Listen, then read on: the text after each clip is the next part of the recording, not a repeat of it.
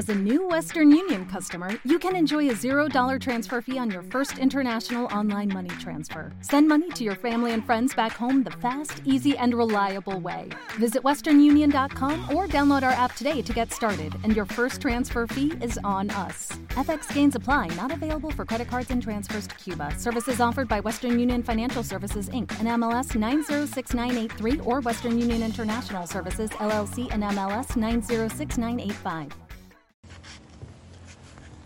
Queridas hermanas, queridos hermanos, hemos llegado al último domingo del año litúrgico del ciclo A y celebramos la solemnidad de Jesucristo, Rey del universo, para recordar su dominio supremo y absoluto sobre todas las cosas. La solemnidad de Cristo Rey fue instituida por el Papa Pío XI en 1925 como respuesta a los regímenes políticos ateos y totalitarios que negaban los derechos de Dios y de la Iglesia, especialmente en algunos países. Uno de esos países era México. Se había prohibido el culto y se habían cerrado los templos. El pueblo se levantó en protesta contra el gobierno y fue la época de la cristiada. Muchos cristianos fueron a la muerte gritando hasta el último momento, viva Cristo Rey. Es importante conocer esta etapa de nuestra historia. Somos herederos de la sangre de esos mártires que dieron la vida por Cristo Rey. ¿Qué significa la fiesta de hoy?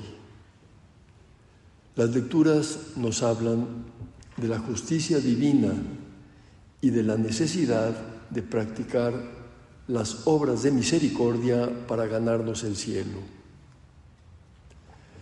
Jesucristo es Rey del universo y el Evangelio nos informa de su presencia en el último momento de la historia humana, el juicio universal. Hemos escuchado, cuando venga el Hijo del Hombre rodeado de su gloria, acompañado de todos sus ángeles, se sentará en su trono de gloria.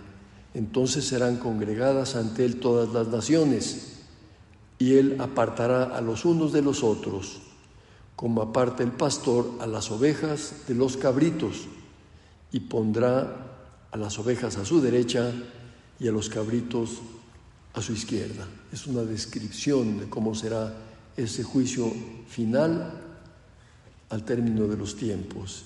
El catecismo de la Iglesia Católica, refiriéndose a ese momento, dice, entonces se pondrán a la luz la conducta de cada uno y el secreto de los corazones. Todo se hará público. El juicio universal se distingue del juicio particular. Este juicio particular tiene lugar inmediatamente después de la muerte. Y el juicio nos habla de la justicia divina.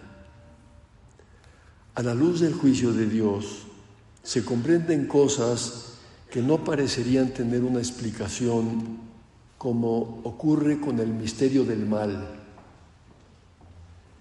Hoy asistimos a terribles actos de maldad en el mundo y en nuestro país, crímenes, violencia, corrupción, etc. El Evangelio de hoy nos habla con crudeza del castigo que recibirán quienes se comporten injustamente. Apártense de mí, malditos, vayan al fuego eterno. Irán al castigo eterno. Palabras duras, palabras fuertes. La existencia de un castigo eterno para los condenados y de un premio eterno para los elegidos es un dogma de fe definido solemnemente por el magisterio de la Iglesia desde el año 1215 con estas palabras. Jesucristo ha de venir al fin del mundo para juzgar a los vivos y a los muertos y dar a cada uno según sus obras, tanto a los réprobos como a los elegidos. Pues bien,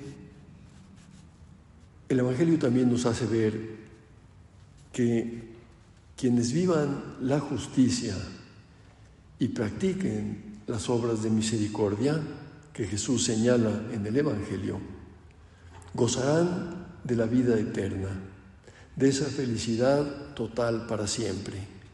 ¿Cuáles son las obras de misericordia? Eh, las hemos escuchado, enumeradas por el Señor. Estuve hambriento y me dieron de comer, sediento y me dieron de beber, era forastero y me hospedaron, estuve desnudo y me vistieron, enfermo y me visitaron, encarcelado y fueron a verme. Cuando lo hicieron con el más insignificante de mis hermanos, conmigo lo hicieron. Esta última frase, cuando lo hicieron con el más insignificante de mis hermanos, conmigo lo hicieron, Significa que el amor a Jesucristo nuestro Señor se mide por esas obras de misericordia hechas a favor de los demás. El Papa Francisco decía, al atardecer de la vida seremos juzgados en el amor, en la proximidad y en la ternura hacia los hermanos. De esto dependerá nuestro ingreso o no en el reino de Dios, nuestra ubicación en una o en otra parte. Y San José María, también hablando de el tema que ahora estamos tocando y de la fiesta de hoy, decía, a esto hemos sido llamados los cristianos. Esa es nuestra tarea apostólica y el afán que nos debe comer el alma, lograr que sea realidad el reinado de Cristo, que no haya más odios ni más crueldades, que extendamos en la tierra el bálsamo fuerte y pacífico del amor. Hasta aquí la cita de San José María. Por ello es preciso que tú y yo estemos unidos a Cristo, que seamos de Cristo. En la segunda lectura de San Pablo a los Corintios, dice el apóstol que Cristo resucitó y los que son de Cristo volverán a la vida, es decir, tendrán vida eterna. Y es significativo que en la celebración de Jesucristo Rey, la liturgia incluya también la imagen del buen pastor. Esta imagen de Dios como pastor de su pueblo nos debe llenar de confianza Fijémonos en los verbos que describen la actitud del buen pastor en la primera lectura del profeta Ezequiel. Esto dice el Señor Dios, yo mismo iré a buscar a mis ovejas y velaré por ellas. Yo mismo apacentaré a mis ovejas, yo mismo las haré reposar. Buscaré a la oveja perdida y haré volver a la descarriada. Curaré a la herida robusteceré a la débil y a la que está gorda y fuerte la cuidaré.